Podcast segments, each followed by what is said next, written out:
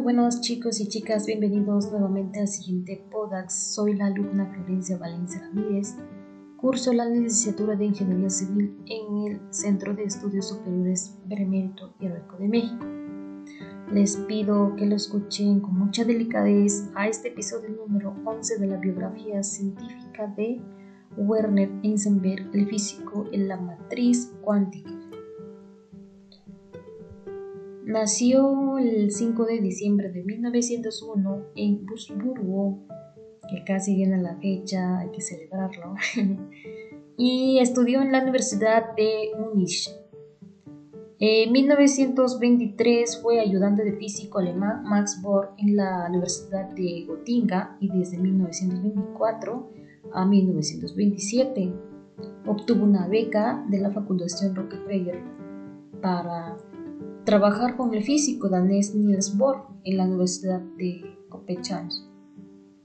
En 1927 fue nombrado profesor de física, teoría en la Universidad de Leipzig y posteriormente fue profesor en las universidades de Berlín, 1941 1945, en Gotinga, 1946 a 1958 y en Múnich 1958 a 1976. En 1941 ocupó el cargo de director del Instituto Kaiser Wilhelm de Física, que en 1946 pasó a llamarse Instituto Max Planck de Física. En 1911, Heisenberg empezó sus estudios en el Maximilian Gymnasium de Múnich en esta escuela se preparaba a los alumnos para sus futuros estudios universitarios. Los principales temas de estudio eran las lenguas clásicas, latín y griego, en los que Heisenberg obtuvo más, más altas calificaciones. Esta preparación humanista que reflejó más adelante en su forma de abordar los temas o los problemas físicos y preocupación por las implicaciones filosóficas de la nueva mecánica cuántica. Al mismo tiempo estudió música, piano clásico, afición que mantuvo a lo largo de toda su vida. Durante estos nueve años de formación preuniversitaria, Eisenberg desarrolló su interés por las matemáticas y física. Formó parte del movimiento juvenil de los Pfadfer, grupos de docentes patriotas que ensalzan la naturaleza, la camaradería, el espíritu romántico, etc. Tenían prohibido fumar y beber y juraban obedecer a sus jefes, defendiendo siempre causas justas. Sus padres son August Heisenberg, Annie Heisenberg, Werner Karl Gelber nació en Würzburg, Alemania, siendo hijo de Caspar Ernest August Heisenberg, profesor de lenguas clásicas en la escuela secundaria, y su esposa Annie Weckling. Fue criado en el seno de la iglesia luterana y decidió más bien dedicó parte de su vida a conciliar la religión y la ciencia. La segunda parte más reciente e inesperada le viene a través de la serie de televisión Breaking Bad, cuyo protagonista, el químico Walter escogió el apodo de Weisenberg para sus actividades criminales. Apenas puede encontrarse un paralelismo entre el personaje de ficción y el científico ganador de un Nobel. Ambos eran unos simples profesores cuando lograron sus mayores éxitos. Una serie de Winda de la teoría cuántica que, simplificando, establece que la posición y la velocidad de la partícula, como un electrón que gira en un átomo, solo puede medirse al mismo tiempo con una precisión limitada.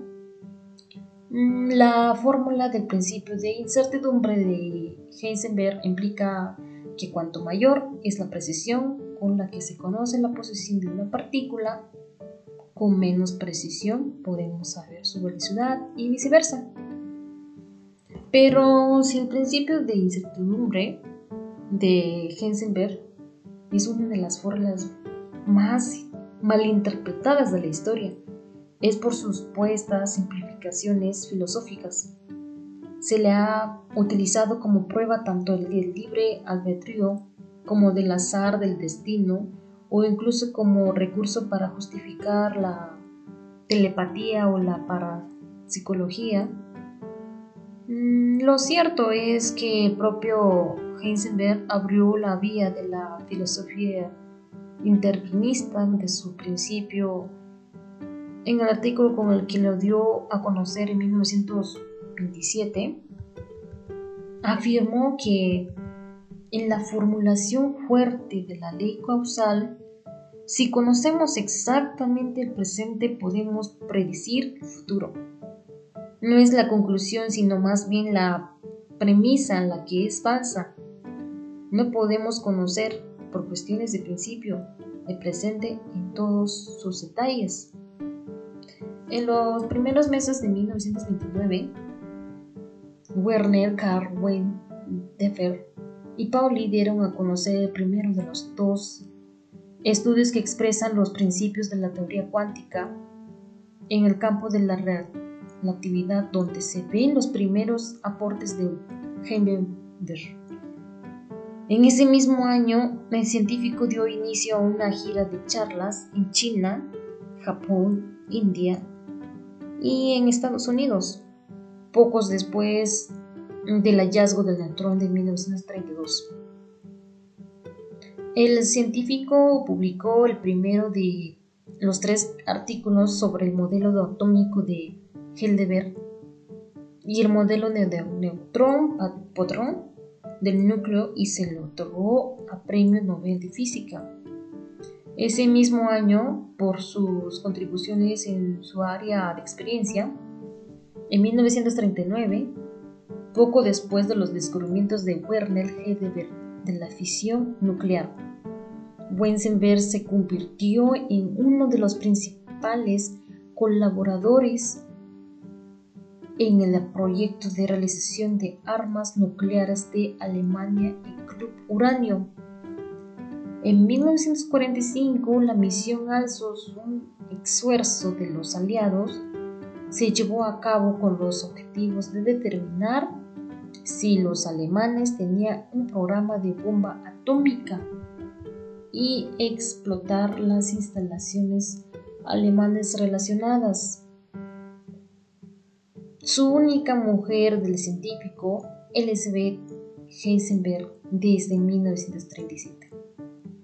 Heisenberg organizó y dirigió el Instituto de Física y Astrofísica de Göttingen que en 1958 se trasladó a Múnich, donde el científico se concentró en la investigación sobre la teoría de las partículas elementales, la estructura del núcleo atómico, la hidrodinámica en las turbulencias, los rayos cósmicos y el ferromagnetismo. Sabían en 1970 le fue conferido el premio Sigmund Freud de prosa académica. La reunión entre Heisenberg y Niels en Competition es el tema del drama Competition de Michael Frey, drama que ganó premio Tony como mejor drama del año 2000. El 6 de agosto de 1945, a las 6 de la tarde, Heisenberg y demás científicos alemanes escucharon un informe de radio a la BBC sobre la bomba atómica hidrogeno. A la noche siguiente, Heisenberg dio una charla a sus compañeros, a manera de informe que incluía un estimado aproximadamente correcto de la masa crítica y de uranio 235 necesarios, además de características de diseño de la bomba el hecho de que Heisenberg no hubiera podido hacer estos cálculos en menos de dos días le da credibilidad a su afirmación de que la razón por la que no sabía cuál era la masa crítica necesaria para una bomba atómica durante la guerra se debía únicamente y exclusivamente al hecho que no había intentado seriamente resolver el problema. Bueno, he finalizado este episodio de la biografía científica de Werner Weisenberg. Muchas, muchas gracias a todos los oyentes. Les agradezco su tiempo que lo hayan tomado para escucharlo. Les mando saludos a todos y de nuevamente les agradezco. Cuídense y nos vemos en el próximo episodio. Hasta pronto.